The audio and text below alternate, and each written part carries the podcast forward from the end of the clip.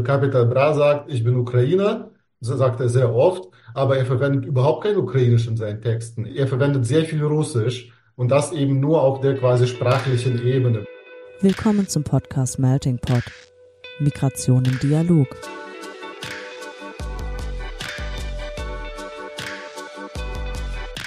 In diesem Podcast sprechen wir mit NachwuchswissenschaftlerInnen aus verschiedensten Fachgebieten, die zum Thema Migration forschen.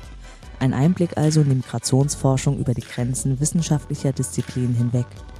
Organisiert wird der Podcast vom Nachwuchsnetzwerk des Interdisziplinären Zentrums für Integrations- und Migrationsforschung an der Universität Duisburg-Essen. Kapital, bra, bring für seine Apparat Zu stark Appetit, Bruder, wegen zu viel Kameras. Bring ein paar Baba-Pass, läuft bei mir ordentlich. 10 Euro Samsung, bringt 10 diesen monatlich. Baba Flow, gib mir Para und ich regel das. Makarov unterm AMG Ledersitz. Harascho, mieses Zeug im Bunker. Oh Kolleg, dieses Zeug fickt Mutter. Komm mit Bras aus der Heimat. Brauchst die ausrasten, brauchst die für gut Geld Gut auf dich aufpassen. Aber ich bin Ukrainer, ja Abuser, Brata Nur die jedes deutsche Budisch, aber verrät mir Mama. Trotzdem brauch ich Para, brech hier raus, Räuberleiter. Okoleg, ich schieße Geld, meine Eltern waren Ölarbeiter. Ich geb die Schelle links, gib die Schelle rechts, gib die Schellenknecht, bist du nun noch an Schellen denkst. Rühre nicht so viel, deine Freunde sind Islam. Drei Meter groß, doch ich renn durch wie Griezmann. Nicht erst seitdem der Begriff Barbo 2013 zum Jugendwort des Jahres gewählt wurde, wissen wir, dass Deutschrap auch die Jugend und die Jugendsprache beeinflusst. Obwohl vereinzelt noch verpönt, belächelt oder kritisiert, ist Deutschrap mittlerweile jedoch fest im Mainstream und in den Charts angekommen. Seit vielen Jahren gehören Deutschrap-KünstlerInnen auch konstant zu den meistgestreamtesten KünstlerInnen auf Spotify, so auch Capital Bra, den wir gerade gehört haben, der aktuell zu den erfolgreichsten Rappern in Deutschland gehört. Er hat die ukrainische Staatsangehörigkeit, was auch immer wieder in seinen Liedern betont und switcht in seinen Songs auch immer wieder ins Russischsprachige. Auch das haben wir gerade gehört. Und genau darin zeigen sich auch Identitätsverhandlungen, worüber wir in der heutigen Folge sprechen werden. Und hierfür begrüßen wir unseren Gast Dr. Alexei Tikhonov, Sprachwissenschaftler an der Universität Zürich. Alexei ist promovierter Linguist und habilitiert aktuell zum Thema slawische Sprachen im Deutschrap und ihre identitätsstiftende Funktion. Herzlich willkommen, Alexei. Ja, hi, schön euch zu hören und zu sehen. Mein Name ist Laura und mit mir moderiert heute Dennis, an den ich auch direkt abgebe. Hi zusammen und auch hi nochmal Alexei. Ähm, genau, auch eine herzliche Begrüßung von mir. Genau, wir starten ja in der Regel unsere äh, Podcasts immer mit den mit kurzen Kennenlernfragen, um so ein bisschen, dass wir und auch unsere Zuhörerinnen ein Gefühl für dich bekommen können. Ähm, heute ist da wieder eine Musikfolge äh, angesetzt. Entsprechend würden wir auch eine musikbezogene Frage stellen. Ähm, wie konsumierst du denn eigentlich deine Musik? Entweder streamst du die auf den verschiedenen äh, Plattformen, die es nun mal gibt, Ja. oder bist du noch äh, eher oldschooliger, kaufst die im Laden, was auch immer das sein mag, ob Vinyl, CD, es gibt wohl auch Ja, wieder ja. Kassetten. Also sowohl als auch. Also Kassetten habe ich tatsächlich nicht mehr, ähm, aber ich äh, konsumiere Musik sehr viel auf Spotify, beziehungsweise über Spotify. Also Musik gehört auch tatsächlich zu meinem Arbeitsalltag. Also jetzt nicht im Sinne von nur Analyse der Lyrics, sondern äh, ich höre wirklich auch sehr oft Musik, die mir quasi das Arbeitstempo vorgibt. Mhm. Ähm, also ich höre wirklich mehrere Stunden täglich, also zumindest unter der Woche. Am Wochenende ist es dann eher umgekehrt. Dann, dann kann ich mich eher locker auf die Couch setzen und äh, ja, zum Beispiel mit meiner Partnerin uns dann eine Schallplatte anhören, Hm, ganz ja. in Ruhe. Also ja. Ah, Okay, gut, spannend. Dann, äh, dann würde ich das mal aber trotzdem mal, zumindest im Arbeitskontext mehrheitlich streamen sagen. Ja, ja. Okay, cool, sehr interessant. Vielleicht auch gleich die nächste Frage, so ein bisschen vom Arbeitskontext auch direkt in deine Forschung rein. Ähm, wie, welcher Methodologie folgst du denn da? Es gibt ja diese klassische quantitative, qualitative Trennung, die muss auch nicht so eng sein, aber wenn du dich in eine, eher in eine als die andere Richtung bewegen würdest, wo würdest du dich denn sehen? Ja, also von außen betrachtet würden die meisten sagen, dass ich äh, quantitative Forschung betreibe, äh, dem ich teilweise widersprechen würde. Mhm. Äh, das habe ich zum Beispiel auch in meiner Dissertation gemacht, zu einem ganz anderen Thema. Da ging es um Handschriften protestantischer Geflüchteter aus Böhmen, Mähren und Schlesien in Preußen des 18. Jahrhunderts, die tschechisch geschrieben haben. Und äh, da habe ich das gemacht und das mache ich auch in meiner Habilitation, dass ich von der, von den quantitativen Methoden ausgehe und die quasi in erster Linie verwende, dann zu qualitativen Methoden wechsle, das heißt quasi von, von dem Zoom-out zu dem Zoom-in. Also ich zoome auch in die Daten rein, schaue mir konkrete Beispiele an, äh, dann passiert es eigentlich immer, dass ich dann aus, aus der Quali wieder zurück zu Quanti gehe, dann wieder von Quanti zu Quali. Also das ist bei mir, ich fange zwar meistens mit quantitativen Methoden an, aber das ist dann immer so ein Wechsel hin und her zwischen Quantität und Qualität. Genau darauf gehen wir auch gleich noch ein bisschen näher ein. Wir würden aber zunächst noch mal den nächsten Song erstmal reinhören. Bruder, wie ist das denn am Balkan? Eko, Bratte, schöne Frauen, Cevapcici, Burek, Sarma. Du musst da mal hin, Bratte. Ach, was soll ich denn den Leuten mal sagen? Bruder, du, du gehst hin, guck mal, egal wo du kommst, du sagst, kako si, Bratte. Sag mal, Bratte. Kako si brat. ja, Mann. Kako si brate, dobro, dobro Dobro,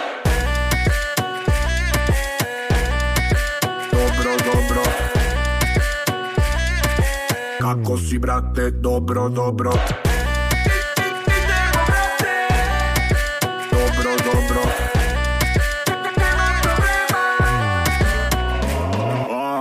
Genau, das war jetzt Kakos Sibrate von Echo Fresh und Toni der Assi. Ganz äh, vorweg möchte ich mich schon mal für meine Aussprache entschuldigen, falls ich irgendwas falsch ausspreche. Aber ähm, bei diesem Lied, das Besondere ist ja, man wird als Zuhörerin auch direkt mit an die Hand genommen, indem direkt am Anfang auch schon die Frage gestellt wird, ey, wie ist das denn am Balkan? Und dann nimmt das Lied seinen Lauf. Auch das dazugehörige Musikvideo fand ich sehr interessant. Ähm, lohnt sich auf jeden Fall, das anzugucken, diese Hommage an den Film Pulp Fiction. Also mir hat das persönlich sehr gut gefallen, mir auch das Video dazu anzugucken, aber bei dir ist ja das Besondere, das ist dein Forschungsgegenstand. Also das ist Ja. etwas, womit du dich im Rahmen deiner Forschung auch beschäftigst. Was sind denn dann, was sind denn so die Fragen, mit denen du dir dieses Lied an, anhörst und eventuell auch das Video anguckst?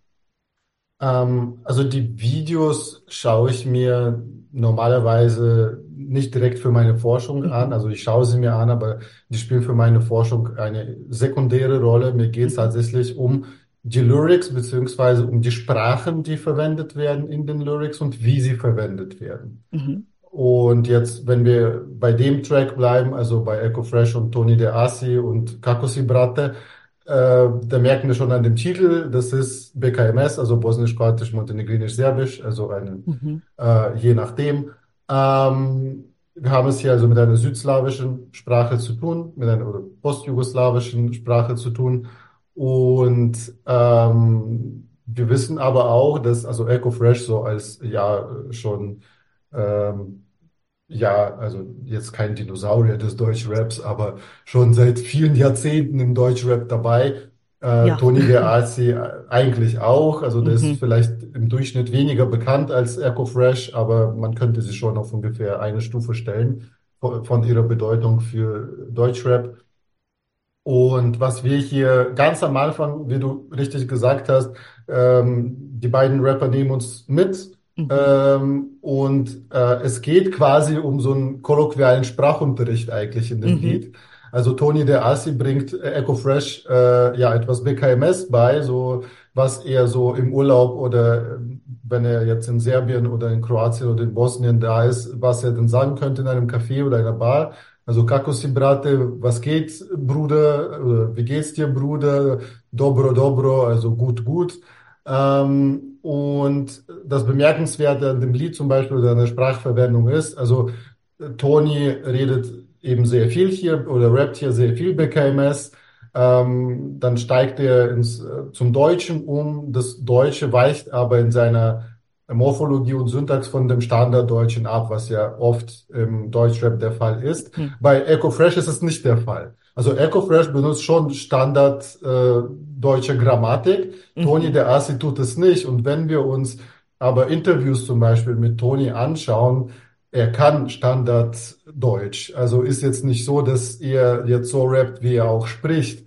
Also in seinem Fall ist hier klar von künstlerischer Sprache die Rede und er also hat sich schon darüber Gedanken gemacht, wie und was er sagt und dass seine Morphologie und Syntax stark vom Standarddeutschen abweicht, so Endungen und, und so Verbformen, Satzbau, das ist natürlich alles bewusst gemacht hier in dem Lied. Mhm. Und er hat sehr, und die meisten Lieder bei ihm äh, werden aber schon in mehr oder weniger Standard, Standarddeutschem gerappt, so als Basissprache. Dazu kommt aber eben BKMS dann, Türkisch, bisschen Russisch, bisschen Polnisch.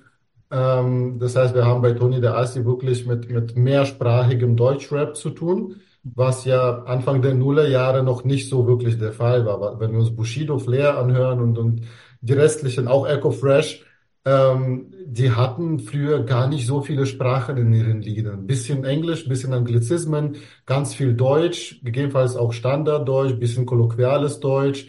Aber ansonsten sind sie da eigentlich nicht viel weiter weg von den Fantastischen Vier gekommen, zumindest in den Nullerjahren. Ja, das ist ja vielleicht auch so eine äh, etwas harte Aussage. Ähm, Ja. und was sind dann, was ist so deine, so eine, so eine Fragestellung, mit der du arbeitest? Oder kann man das überhaupt auf eine Fragestellung runterbrechen? Also runterbrechen ist genau richtig gesagt. Ja, man kann es wirklich runterbrechen auf mehr oder weniger in ein Fragenspektrum oder ein Themenspektrum. Es geht mir eben um diese Sprachvielfalt, um die Mehrsprachigkeit, die verwendet wird und wo es, ähm, was ich eben untersuche, heute nicht mehr um Code-Switching geht, also den Mhm. Wechsel zwischen einer Sprache in die andere, wo wir klar die Grenze ziehen können, so das ist hier jetzt Deutsch, das ist BKMS oder das ist Türkisch, sondern wo tatsächlich die morphologischen, vor allem die morphologischen Strukturen ineinander überfließen und wir als Hörerinnen oder Sprecherinnen nicht mehr die klaren Grenzen eigentlich hören oder sehen. Und dann sprechen wir von Translanguaging. Und das haben wir ähm, zum Beispiel bei dem ersten Ausschnitt, das wir von Capital Bra gehört haben. Er verwendet zum Beispiel in dem Ausschnitt oft Bras, also Mhm. irgendwie Bras, die ausrasten oder sowas. Und äh, ich habe schon etliche Meinungen gehört, so ja, das ist ja Russisch und so. Nee, das ist überhaupt nicht Russisch. Das Wort Bra gibt's im Russischen, aber das heißt was ganz anderes. Das ist so, so, so, ja, so, so, so eine Leuchte. Also das hat eigentlich mit, mit dem, was Capital Bra rappt, überhaupt nichts zu tun. Äh, und das stammt eigentlich von Brat oder Bratan, also Bruder, und ist so wie im Englischen so von Brother, Bro. Und hier ist von Brat oder Bratan, Bra. Und eben dieser Plural Bras, der existiert, und auch die Kurzform Bra existiert in keiner ostslawischen Sprache. Auch der Plural existiert nicht in, ähm, in irgendeiner ostslawischen Sprache, also weder im Russischen noch im Ukrainischen oder Belarussischen. Das heißt, wir haben hier mit einer Wortschöpfung zu tun, also mit einer Entlehnung, wo wir einen slawischen oder ostslawischen Stamm haben und einen deutschen Pluralaffix. Und das ist das, was ich untersuche und wie sich das in der Identitätsbildung oder Identi- Identitätskonstruktion widerspiegelt. Also zum Beispiel Capital Bra sagt, ich bin Ukrainer, so Mhm. sagt er sehr oft, aber er verwendet überhaupt kein Ukrainisch in seinen Texten, erstens. Und er verwendet sehr viel Russisch und das eben nur auf der quasi sprachlichen Ebene. Wenn wir uns dann in die Semantik vertiefen, also was er sagt, dann werden wir auch merken, hm, er ist vielleicht gar nicht so pro-ukrainisch, wie er äh, Mhm. vielleicht erscheinen mag. Also er ist eigentlich ziemlich pro-russisch, auch pro-Putin und so weiter.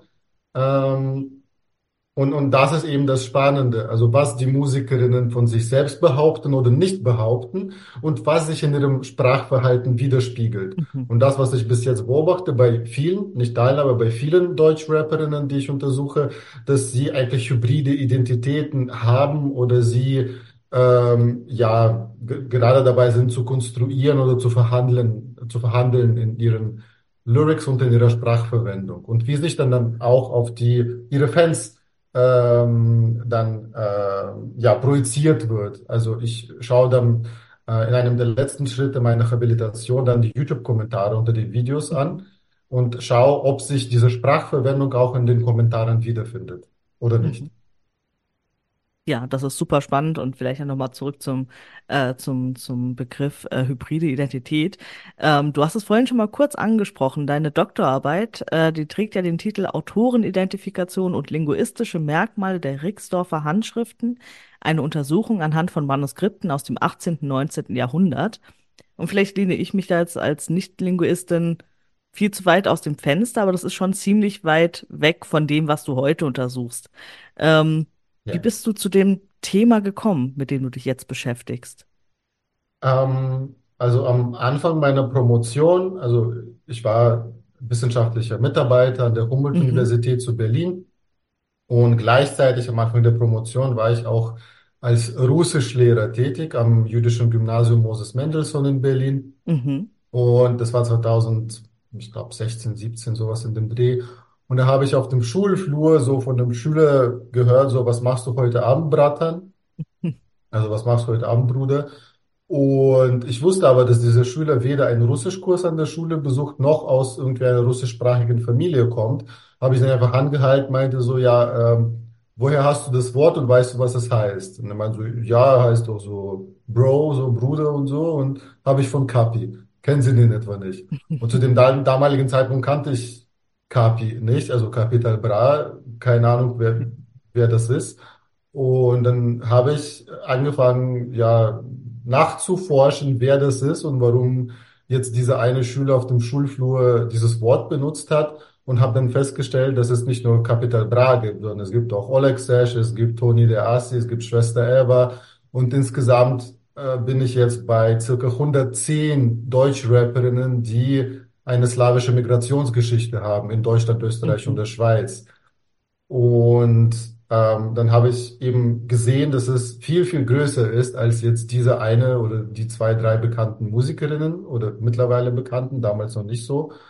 Und dass sie wirklich sehr oft Translanguaging praktizieren in ihren Lyrics, dass sie und Rap ist ja schnell meistens, also es geht schnell, meistens spontan und dann ist es, fangen sie Deutsch an, dann steigen sie zu Russisch oder Polnisch über, dann zu Türkisch, dann zu Arabisch, dann zu paar Wörtern Arabisch, dann wieder zu Deutsch und, und, und so weiter. Und wie das funktioniert und welche Regeln es da gibt, und da gibt es ganz sicher Regeln, ähm, das möchte ich untersuchen. Und ja, das ist ziemlich weit von meinem Dissertationsthema, Mhm. was auch so beabsichtigt ist. Äh, mein Dissertationsthema, da, da habe ich vor allem mit Tschechisch gearbeitet, mit tschechischen Handschriften, die in Berlin entstanden sind.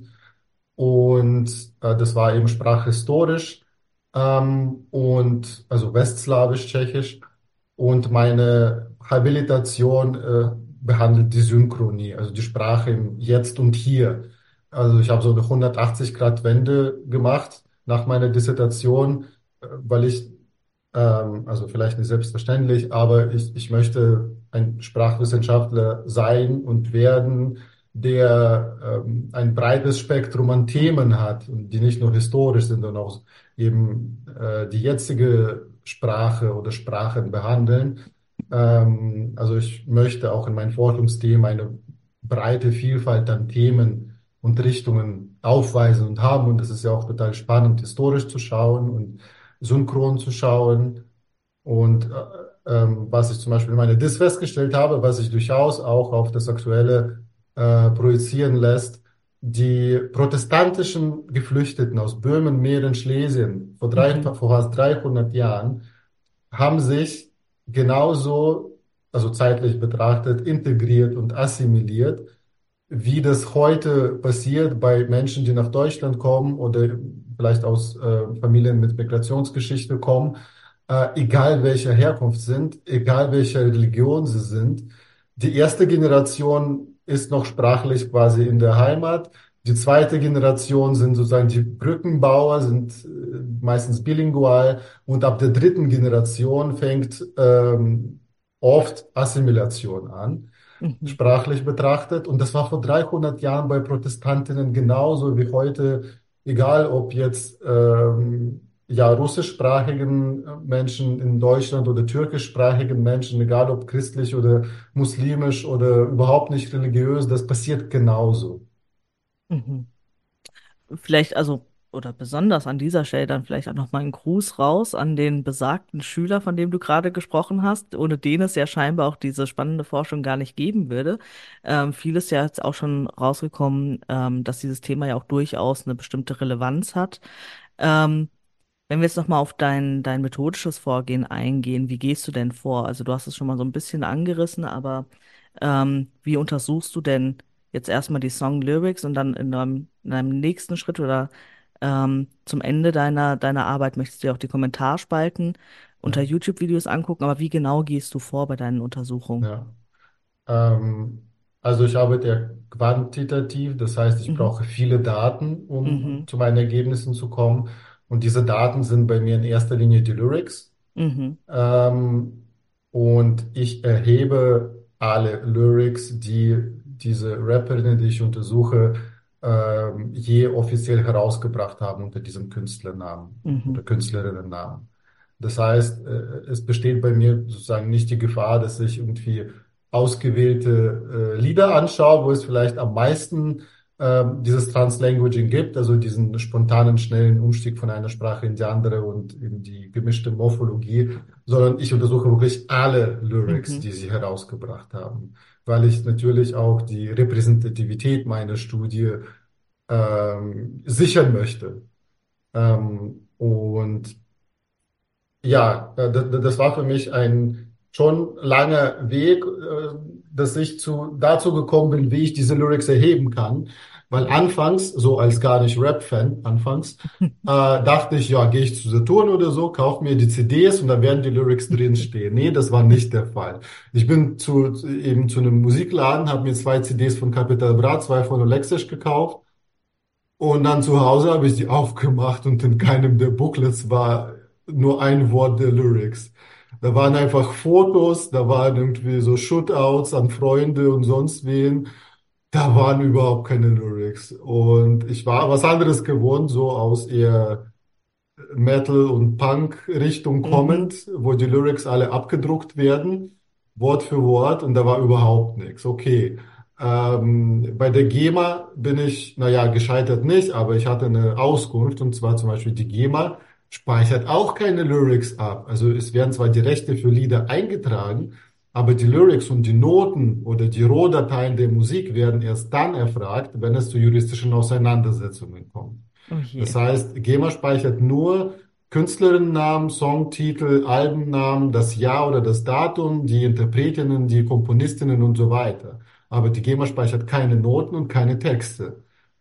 Und ich bin auch dann dazu gekommen, dass ich äh, doch noch mich mit einigen der Rapperinnen un- unterhalten konnte, um von denen die Lyrics, wie ich gehofft habe, zu bekommen. Und dann haben mir, also ich glaube, ich habe insgesamt vielleicht mit zwei oder drei äh, Rapperinnen ja persönlich oder digital gesprochen oder geschrieben. Und die meisten von denen meinten so, ja, ja, klar, ich schicke dir die Lyrics. Und dann so ein paar Tage später haben sie mir die Lyrics geschickt. Und das waren die Links zu Genius. Ah. Und dann auf Nachfrage so, ja, ich wollte Lyrics, ich wollte nicht Links zu Genius. Genius kann ich auch selbst aufrufen. Die meinen so, ja, andere habe ich nicht. Ich habe den Text nie aufgeschrieben.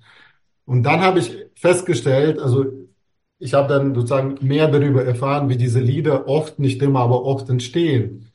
Und zwar ist es oft der Fall, nicht bei allen Rapperinnen, aber bei vielen, dass sie ins Studio kommen und eigentlich keinen hundertprozentig fertigen Text haben.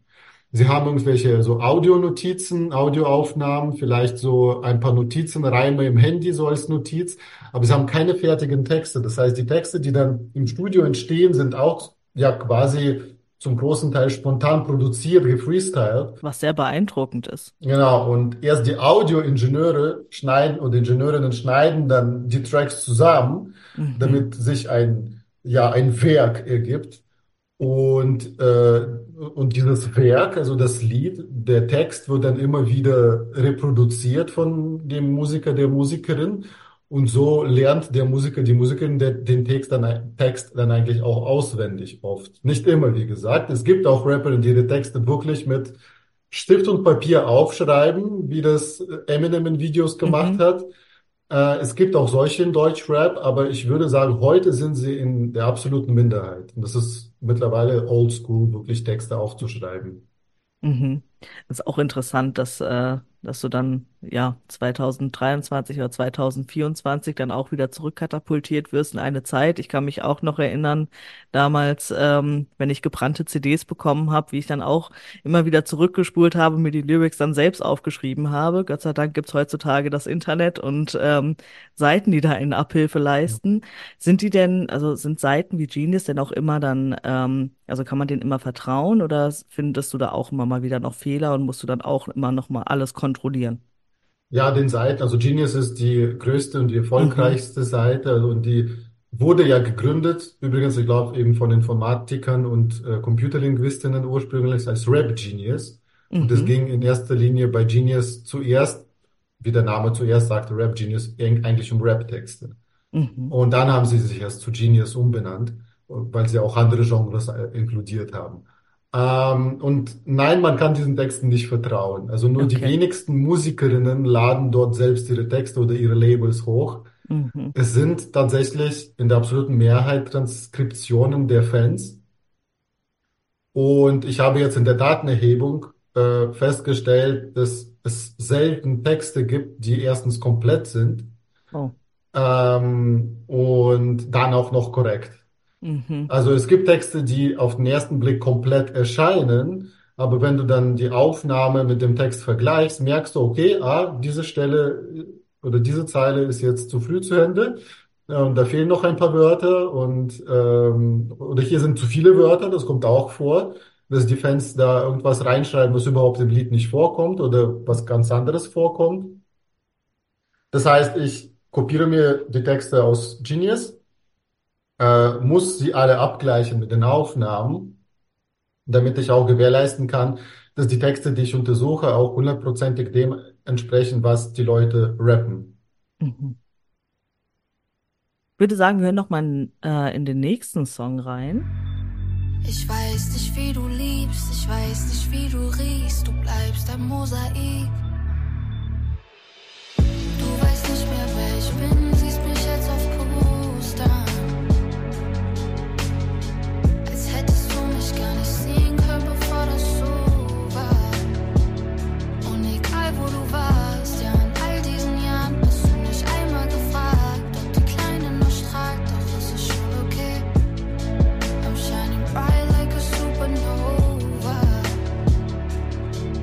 Hier haben wir jetzt äh, Bad Moms J mit Supernova gehört, einen kurzen Ausschnitt zumindest. Und hier habe ich auch mal unter die oder in die Kommentare unter dem YouTube-Video reingeguckt und sehr viele Kommentare gelesen, die dann sagen, dass sie mit diesem, dass sich mit diesem Song, der ja auch von einem abwesenden Vater handelt, identifizieren können, also dass es sehr relatable ist. Aber die Künstlerin selbst, die ähm, ja einen polnischen Migrationshintergrund hat, die verwendet ja in ihren Lyrics kein Polnisch.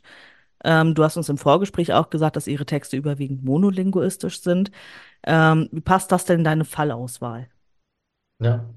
Ähm, also wie ich schon gesagt oder an, Mhm. angedeutet habe, ich ähm, suche mir sozusagen meine Texte nicht aus. Mhm. Also ich suche mir nicht die interessantesten Texte aus, was vielleicht Literaturwissenschaftlerinnen machen würden, aber sei jetzt dahingestellt. Ähm, ich nehme einfach alle Texte und zum Mhm. Beispiel die neun Musikerinnen, die ich mir ausgewählt habe für die Analyse. Ich habe dafür elf Merkmale definiert, die objektiv meine Auswahl ähm, ja äh, ihr- bekräftigen sozusagen oder argumentieren, warum ich diese neun Musikerinnen genommen habe. Ähm, und Bad Moms J ist auch dabei, weil sie eben eine slawische, in dem Fall das Polnisch, als eben L1 oder L2, also erste Sprache oder zweite Sprache hat. Also ich kann es jetzt nicht wissen, ob das, ob Polnisch ihre erste oder zweite Sprache gewesen ist. Ähm, aber ich kann davon ausgehen, dass es entweder die erste oder die zweite gewesen ist, ähm, weil sie selbst in Interviews oft gesagt hat, dass sie aus einer ähm, polnisch-deutschen oder deutsch-polnischen Familie kommt. Und außerdem, ich glaube, in Frank, nee, in Brandenburg an der Havel aufgewachsen ist, also auch gar nicht so weit von der polnischen Grenze. Äh, also ist es davon auszugehen, dass sie irgendwie Polnisch kann. Und aber genau, wie du richtig, absolut richtig gesagt hast, es gibt überhaupt kein Polnisch in ihren Texten, Mhm. wo sie sich von Capital Bra, von äh, Tony de Assi komplett unterscheidet. Und das passt dann aber trotzdem in, also jetzt in, in meine, in meine Studie rein, äh, weil was der große Unterschied, wie ich momentan finde, zwischen Bad Moms J zum Beispiel und ähm, zum Beispiel Capital Bra oder vor allem Tony de Assi ist, sie sind verschiedene Generationen. Mhm. Tony de Assi ist zum Beispiel Ende der 70er Jahre geboren. Capital Bra ist, äh, ich weiß es jetzt nicht aus dem Kopf, aber ich glaube 95, 94, sowas, Mitte der 90er Jahre Okay. geboren. Und Bad Moms J ist, glaube ich, 2001 sogar oder so. 2002, ich habe den Wikipedia-Artikel zufälligerweise noch offen. Oder 2002, also auf jeden Fall Bad Moms J zum Beispiel, die wurde schon im 21. Jahrhundert geboren. Mhm. Äh, und ist auch, ich glaube, in meinem Untersuchungskorpus auch wirklich die jüngste äh, Rapperin. Ähm, beziehungsweise Rapperin ist auch ein Schlagwort, das, das wir genauer besprechen müssten, weil eben Mhm. Bad Moms J und zum Beispiel Rin, auf den, oder, äh, Rin, Rin, auf den wir noch zu sprechen vielleicht Mhm. kommen, ähm, die sind erstens die jüngsten in dem Korpus. Ähm, und zweitens sind sie beide nicht nur irgendwie in ihrer ja, Identität vielleicht hybrid oder nicht nur ihre Identität ist hybrid, sondern auch die Musik, die sie machen. Also musikalisch machen sie äh, ja eine hybride Musik, die sowohl aus manchmal Street Rap besteht, also auch Rin und auch Bad Moms J haben echt harte Tracks, wo es irgendwie, weiß ich nicht, um Drogen und Gewalt geht. Ähm, aber die haben auch so Cloud-Rap, so was ganz Gechilltes. Sie haben auch sehr viel Pop, das, was wir gerade gehört haben, Supernova. Die hat Mhm. dort kein einziges Wort gerappt, glaube ich. Also die hat nur gesungen. Also es ist Popmusik. Und die beiden, also Rin und ähm, Bad Moms J, sie machen halt auch hybride Musik. Und momentan glaube ich, also ich meine, ich bin gerade bei der Habilitation, die ist ja noch nicht fertig, aber ich glaube, dass es darauf äh, hinauskommen könnte in meiner Studie, dass eben die, ja, vielleicht die Generation Gen Z im Gegensatz vielleicht zu Millennials ähm, mittlerweile in ihren Liedern oder in ihrer Sprachverwendung so eine hybride Identität entwickelt hat, dass eben die Unterstreichung oder Markierung konkreter Sprachen oder eben was zum Beispiel Toni der Assi sehr stark macht, eben, eben in Kakosi Brate, gar nicht mehr nötig ist, weil sie sich überhaupt nicht irgendeiner äh, konkreten Identität oder Identitäten zuschreiben können.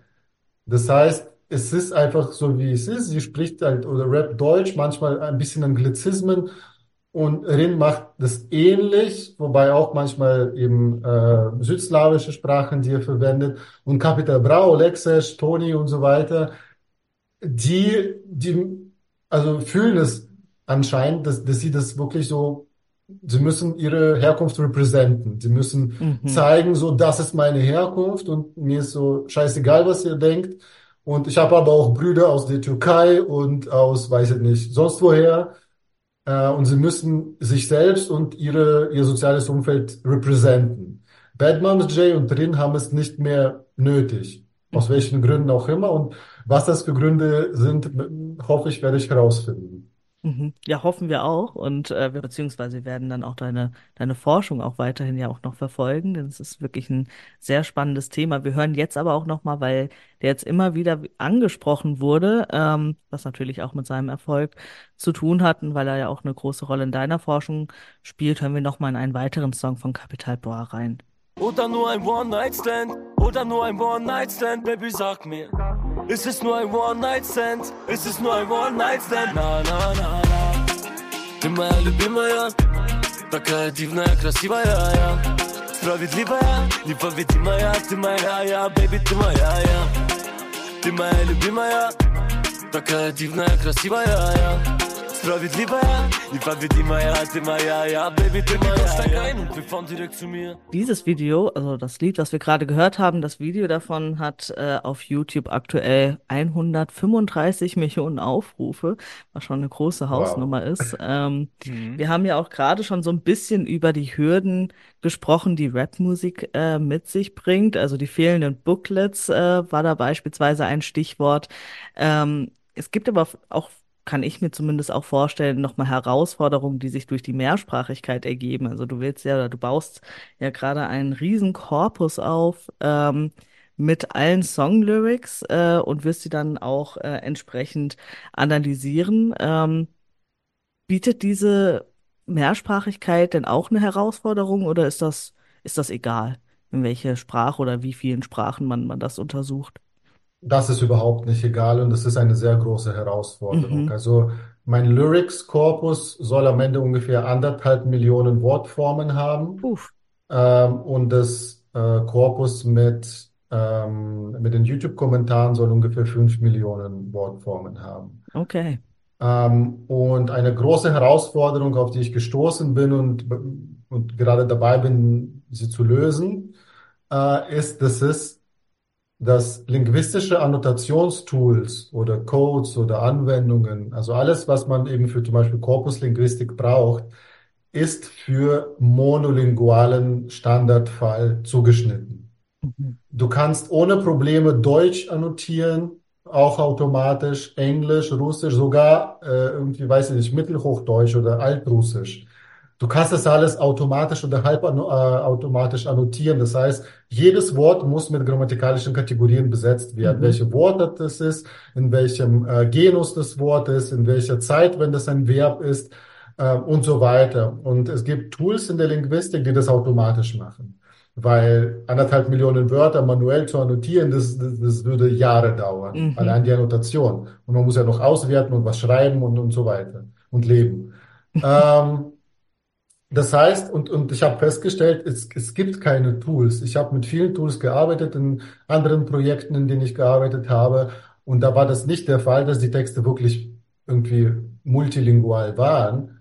Und ähm, in Zürich bin ich gerade mit Kolleginnen eben dabei, ja, so ein ähm, ja, Tool nicht.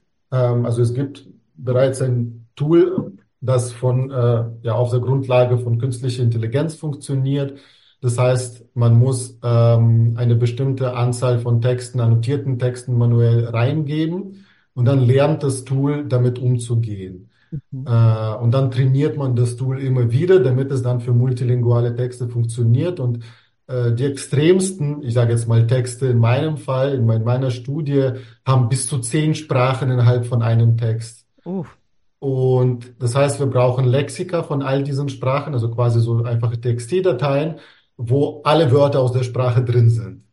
Ähm, wir brau das brauchen wir dann für zehn Sprachen. Wir brauchen aber auch quasi kolloquiale Sprache. Nicht nur die Sprache, die in den Lexika steht, sondern eben, ja, sowas wie Bratan und, und so weiter. Mhm. Das, das muss auch drin sein. Und das ist jetzt die große Herausforderung und wir sind dabei, die zu lösen. Hoffentlich. Und ich, ich gehe davon aus, es wird auch klappen. Und Ende, Mitte, Ende des Jahres werde ich die ersten Texte automatisch annotieren können. Bis jetzt habe ich sie eben automatisch als deutsche Texte annotieren lassen.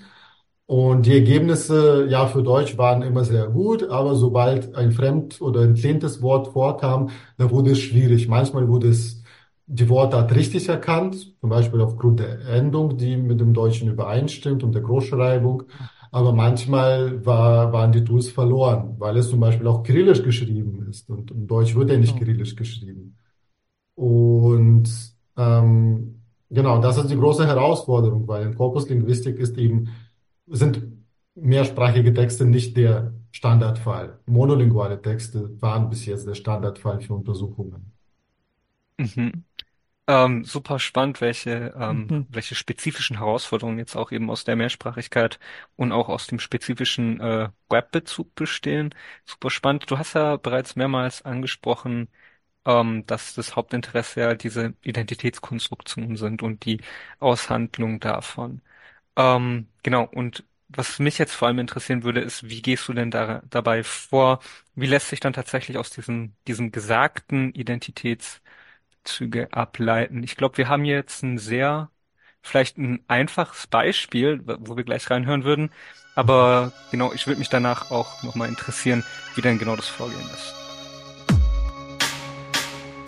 Man nennt uns Ex-Jugoslawen, Drecks-Jugoslawen. Heute sind es Bosnier, Serbos, Kroaten. Geboren in Deutschland, Ausländerfreundschaft, Herkunft egal. Guck, so lebt man in Kreuzberg, Mannheim und Köln, Stuttgart und Hamburg, München, Berlin. Ich hab Cousins in Frankfurt. Und Verwandte, Onkels und Tanten, Kriegsasylanten und Freunde von anderen. Jemand kennt jemand, der jemand kennt und am Ende kommt raus, wir sind auch noch Cousins.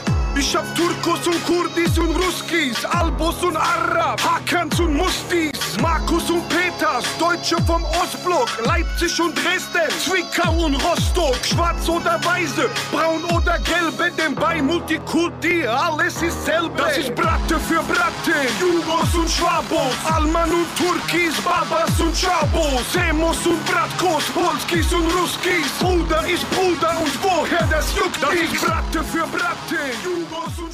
Ähm, ja, genau, das war gerade äh, von Toni der Assi von Bratte für Bratte. Ähm, ist, wenn ich das richtig sehe, fast zehn Jahre alt. Also auch Ja. schon schon äh, ein stolzes Stück ähm, äh, bestehend. Genau, ähm, das ist ja auch sehr betont, äh, eine sehr plurale Vorstellung. Äh, wird ja auch post-jugoslawischer Bezug äh, be äh, gezogen. Aber genau, wie, wie gehst du denn in so einem Text vor und wie würdest du dann, woran würdest du denn die Identitätskonstruktion festmachen? Ja, also bei Toni muss ich halt eben auch sagen, also er war meinem momentanen Stand nach und ich glaube, diese Sache wird sich nicht mehr verändern. Er war wirklich der erste Deutsch-Rapper slawischer, nicht nur mit, mit slawischer Migrationsgeschichte, sondern der das auch in seinen Lyrics gezeigt hat und eben slawische Sprachen, also vor allem BKMS verwendet hat. Und das war, ich glaube, seine erste Veröffentlichung war 2009, also noch Ende Nuller Jahre äh, ist er, ich sage jetzt mal, professioneller Deutschrapper geworden. Und zum Beispiel bei diesem Te äh, Text, äh, den wir gerade gehört haben, ähm, geht es in dem ganzen Lied darum, was er ist und was sein soziales Umfeld ist.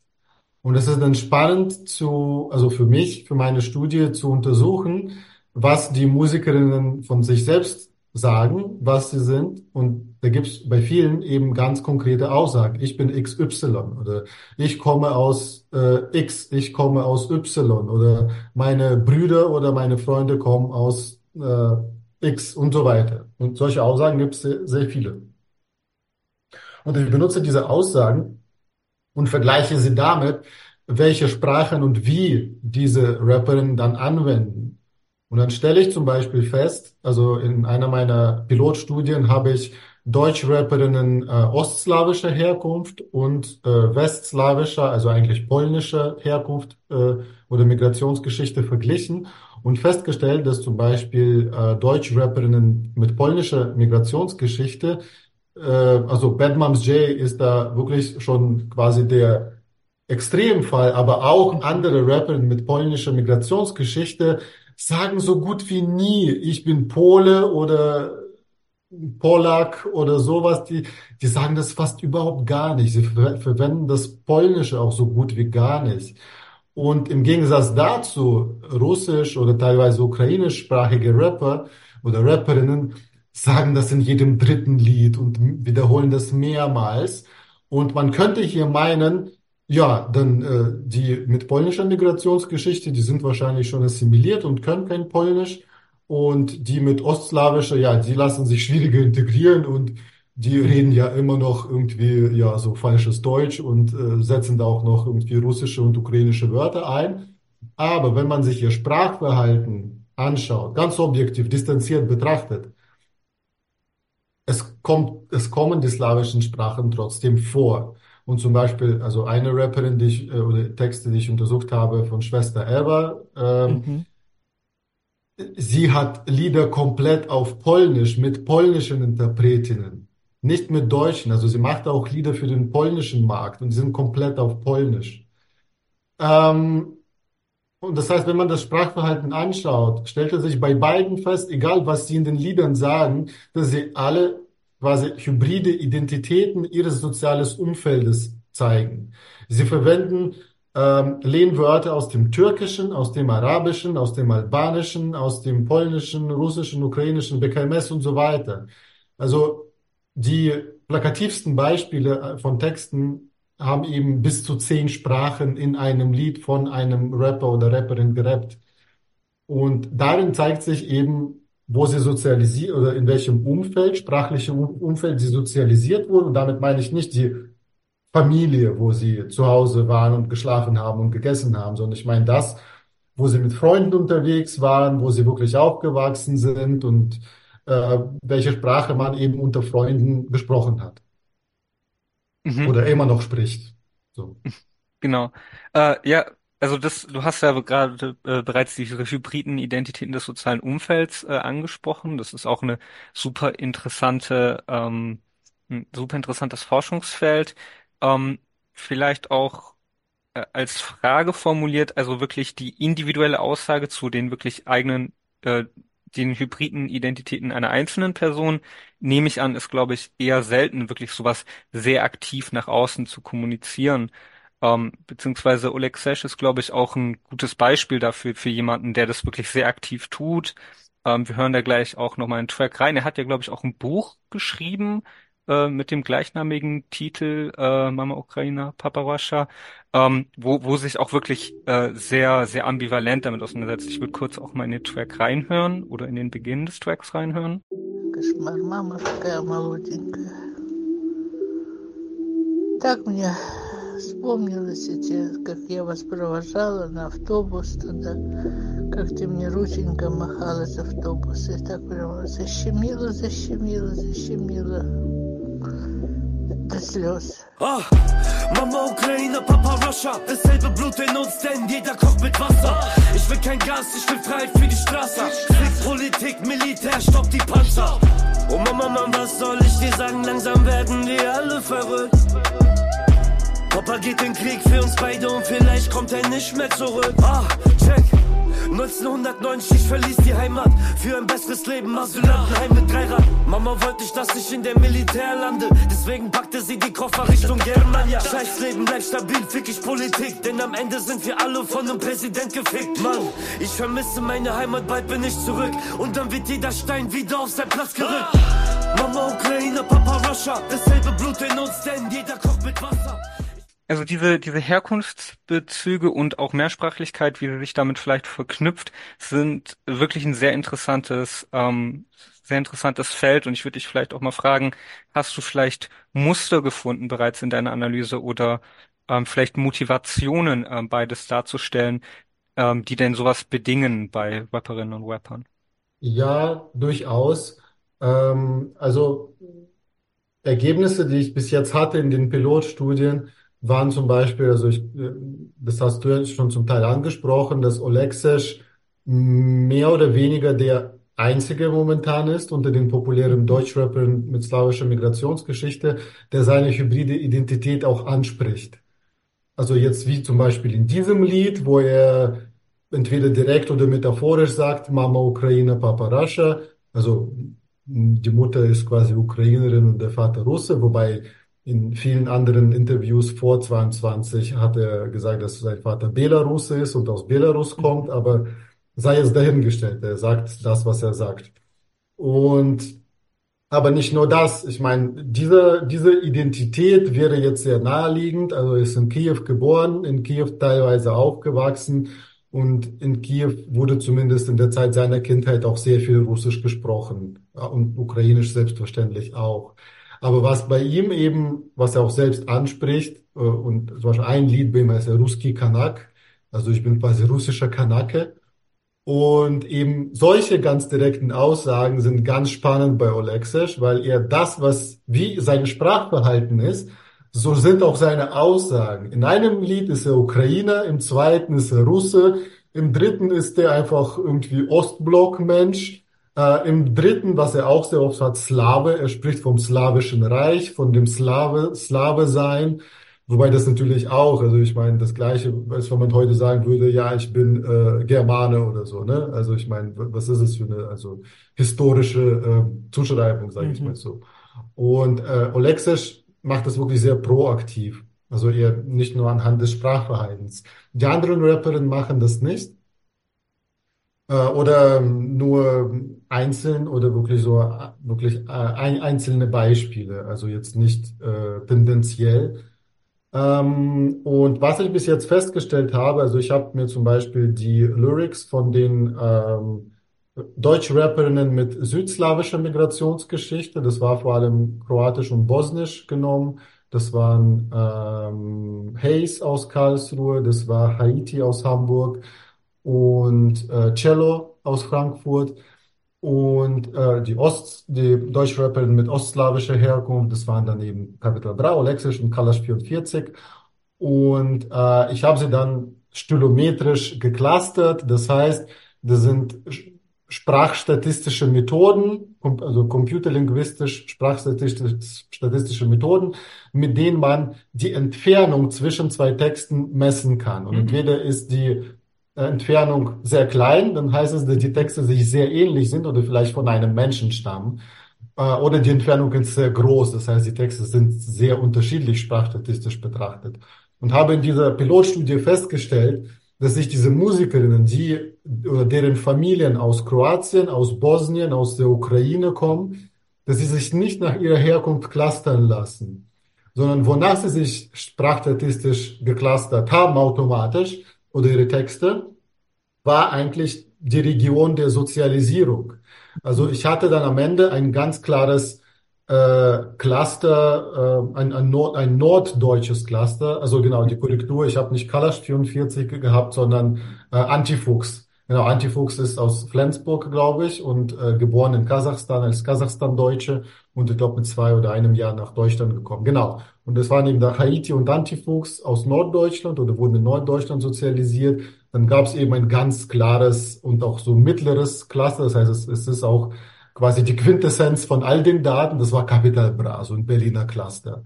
Und dann gab es so ein Südwest-Cluster, wo dann Baden-Württemberg, Nordrhein-Westfalen, Hessen, also alle Musikerinnen, die in, im Südwesten Deutschland sozialisiert oder aufgewachsen sind, also manche von ihnen sogar geboren in Südwestdeutschland, sie waren dann alle in einem Cluster. Und dann habe ich eben durch diese Sprachstatistik gesehen, dass nicht die Herkunft entscheidet, sondern da, wo du aufgewachsen bist. Mhm.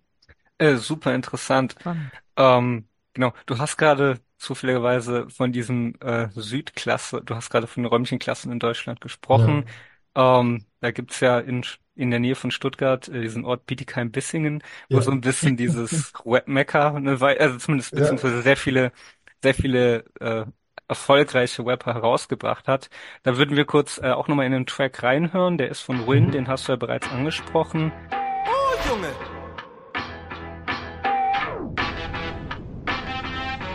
Dirty South. Auf Dirty South. BBS. Keine Stadt, huge Hits. Virtuell. Immer noch we the best. Dächer auf. Immer noch der beste Sound. Designer Couch. Dirty South. BBS. Kleine Stadt, huge Hits. Virtuell. Immer noch we the best. Dächer auf. Immer noch der beste Sound. Designer Couch. Bitch, ich bin da und ihr seid weg. Meine Mutter sagt, du stirbst von Zigarette. Ich hab leider heute sehr viel Arbeit und sehr viel Stress, doch massiv Holzdielen haben ihren Wert. Bietigheim-Bissingen. Ah ja, genau, Bietigheim bisschen. Genau, es ist, äh, bin ich auch in der Nähe aus der Gegend raus, Ja. deshalb ist eine S-Bahn-Haltestelle, durch die ich früher sehr Ja, viel ja, durch musste, deshalb. Und trotzdem ist aus dir kein Rapper geworden. Äh, vielleicht besser nicht, vielleicht besser nicht. Ähm, genau. Aber was ich genau eigentlich sagen wollte, beziehungsweise was auch ganz interessant war, was aus dem Vorgespräch rauskam, ähm, ist, dass, dass Mehrsprachigkeit auch sehr häufig an, an, ähm, an Familienbezüge und was du gesagt hast, dass auch häufig an, an, äh, an weibliche Elternteile oder die Mütter gebunden Mhm. ist, was jetzt Ja, hier gerade ja, auch ähm, bei Rin vorkam. Kannst du es vielleicht nochmal ein bisschen Ja, genau. ausführen? Also was ich ähm, festgestellt habe, also momentan halt nur eben experimentell, also ich habe dazu noch nicht publiziert, aber ich bin dabei. Ich bin aktuell in, äh, also ich habe vor einigen Monaten wurde ich ein Fellowship aufgenommen von der Uni Duisburg, Essen Mercator Stiftung, Uni Köln, heißt so herkunftssprachiger Unterricht. Herzlichen Glückwunsch. Danke. Und das wird jetzt, glaube ich, sogar bis 26 gehen, also quasi drei Jahre, also eigentlich auch die Zeit, in der ich auch habilitieren möchte. Also das ist sehr gut, äh, hat sich so zusammengetan.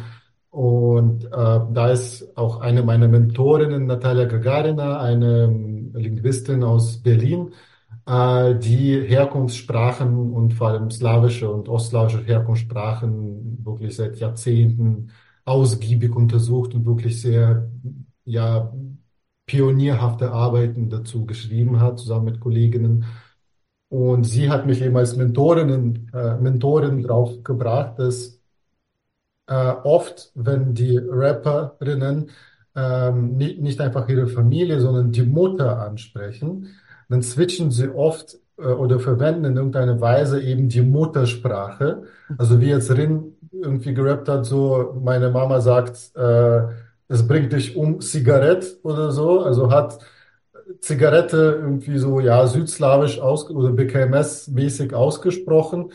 Ähm, und er hat jetzt ein einzelnes Wort verwendet, was für ihn auch sehr typisch ist. Also wenn er irgendwas BKMS verwendet, also südslawisch, dann ist es einzelne Wörter. Man findet bei ihm nicht sehr viel. Aber wenn wir uns Oleksic und Capital Bra anschauen, wenn sie sich an ihre Mutter wenden, oder bei Oleksic haben wir gerade bei dem Lied gehört, hat einfach den O-Ton seiner Großmutter eingespielt auf Ukrainisch, dann switchen sie ins, also in ihre Herkunftssprache oder eben die Muttersprache ihrer Mutter um. Ähm, das hat ja auch Capital Bra in einem der Ausschnitte gemacht. Also der ist ja auch ins Russische geswitcht, wo er seine Mutter zitiert hat. Und ähm, es kommt noch ähm, das zusätzlich dazu, dass äh, dieses sehr frequentierte äh, Bra, Bratan, Brate und so weiter eben nicht einfach nur eine Interjektion ist. Es ist, ist nicht einfach ein Platzfüller irgendwie im Text, sondern damit werden immer wieder äh, Verbindungen zu dem sozialen Umfeld hergestellt, das mit der Familie gleichzusetzen ist. Und das hat zum Beispiel auch Natalia Gagarina bei Herkunftssprachen festgestellt, dass bestimmte Herkunftsgruppen äh, mehr von, von ihren Peers, also von ihren äh, vielleicht Freunden oder älteren Geschwistern sprachlich beeinflusst werden, als von ihren Eltern oder Großeltern. Und das, genau das funktioniert eben dann auch in Rap. Äh, das, was wir jetzt auch in vielen Liedern gehört haben und was man äh, in Deutschrap immer wieder äh, findet, dass eben diese immer wieder Bezüge zum sozialen Umfeld hergestellt werden, immer wieder die Brüder, die Schwestern ähm, angesprochen werden, die die Sprache anscheinend auch so praktizieren, also diese Mehrsprachigkeit so praktizieren. Und das heißt, einerseits ist es ein Familienbezug, aber eben der Familienbezug zu der tatsächlichen biologischen Mutter oder eben zu dem, ja, ich sage jetzt mal, ja, Bezugsperson, die, mit der man verwandt ist, da, da wird schon umgeswitcht in mehr oder weniger monolinguales äh, Modus. Ähm, aber wenn auf die äh, Wahlfamilie Bezug genommen wird, also auf das, auf die, auf den Freundeskreis, dann wird es meistens eben mehrsprachig und dann verwenden sie Translanguaging. Mhm. Ja, super interessant. Ähm, genau, welche, welche Funktionen Mehrsprachigkeit da ähm, erreichen kann. Vielleicht auch noch eine nächste Rolle, äh, eine nächste Frage, welche Funktion das vielleicht im weiteren Rap-Game, wie man es ja manchmal nennt, ähm, betreibt. Also welche, welche Form hat das zu, zu vielleicht Authentizität und Ja, Kredibilität, wie du ja, ja, gerade ja, schon ja, beschrieben hast, ja. aber auch zu kommerziellem Erfolg. Ich meine, du Ja, hattest gerade auch Rin angesprochen, dass es auch eher untypisch ist, ähm, ja. wirklich ähm, mehr BKMS zu verwenden. Ja, also ähm, was ja den kommerziellen Erfolg und Mehrsprachigkeit angeht, vor allem in, in meiner Untersuchung, in meiner Studie, das ist komplex. Also man kann jetzt nicht äh, einfach sagen, so, äh, du machst mehrsprachige Lieder und dann wirst du erfolgreich. Nein. Zum Beispiel bei Rin funktioniert das eben nicht. Also er hat ja ganz am Anfang seiner Karriere, ich glaube, ein Album hat er genannt oder so, also äh, Liebe, ähm, ähm, und hat dann auch in einigen Liedern auch etwas mehr äh, südslawisch oder BKMS verwendet, als er das jetzt tut. Ähm, aber man kann nicht sagen, dass diese Lieder sehr erfolgreich waren. Ähm, jetzt, okay, es ist eine Zeit vergangen. Klar, er hat sich entwickelt, es wurde auch Geld in ihn reingesteckt, Ressourcen und er ist jetzt erfolgreich, aber er ist nicht mehr wirklich mehrsprachig, was er anfangs teilweise war. Und ich glaube, also eben in die Geschichte von Rin müsste man eben noch tiefer einsteigen und seinen Weg mitverfolgen, weil, also wenn ich mich nicht täusche, war das eigentlich anfangs so, dass, dass ähm, Khatar, also der ähm, kurdisch-deutsche Rapper, so der bisschen Don Corleone des Deutschraps, dass er eigentlich an Rin interessiert war, ihn in seinem Label Alles oder Nichts äh, aufzunehmen. Es gab, glaube ich, sogar irgendwie Probeaufnahmen im Studio und dann haben sie sich auf irgendwas nicht geeinigt. Und ich weiß nicht, was das war, worauf sie sich nicht geeinigt haben. Auf jeden Fall ist Rin nicht sein Musiker geworden. Aber dann, ich glaube, ein Jahr später oder so, äh, ist Rin bei ähm, Division eingestiegen, äh, einem Sublabel von ähm, Sony Music. Ja, genau, das ist ein Sublabel von Sony Music. Und der Betreiber oder Inhaber von äh, Division ist Elvir äh, Omer, Omerbegovic, äh, der ebenfalls eine BKMS-Migrationsgeschichte äh, hat. Und der aber, glaube ich, gar nicht so auf, darauf pochen möchte, wie das vielleicht jetzt auch bei Khatar in seinem Label oder eben bei 385 ähm, von Cello und Abdi mit Olexisch der Fall ist, sondern die Vision, also wie ich dieses Label richtig, also ich hoffe, dass ich das Label richtig verstehe, die wollen halt so eine Zukunftsvision haben, also nicht wie Rap heute ist und wie man heute Geld verdient, sondern wie man in Zukunft mit Rap Geld verdienen kann. Mhm. Und da hat Ring, glaube ich, eben bei diesem Label sein Sprachverhalten bewusst oder unbewusst verändert und ist jetzt halt also super erfolgreich. Also ich meine, Rin ist wirklich auch einer der erfolgreichsten Deutschrapper heute, würde ich sagen. Und äh, das ist das eine eben bei ihm. Bei anderen, zum Beispiel Capital Bra, Alexis, Tony der Assi, bei Deutschrappern mit südslawischer Migrationsgeschichte, viele von ihnen versuchen auch Fuß zu fassen, auch in den jeweiligen Ländern, also in den Musikszenen ähm, der jeweiligen Länder, in Serbien, in Bosnien, bringen sie auch Lieder selbst heraus oder mit äh, den dortigen Musikerinnen. Und in der Südslawien werden viele auch gehört von, von ihnen. Mhm. Ähm, die Deutschrapperin mit ostslawischer Migrationsgeschichte, also mit also russischer, ukrainischer, belarussischer Migrationsgeschichte, versuchen das auch.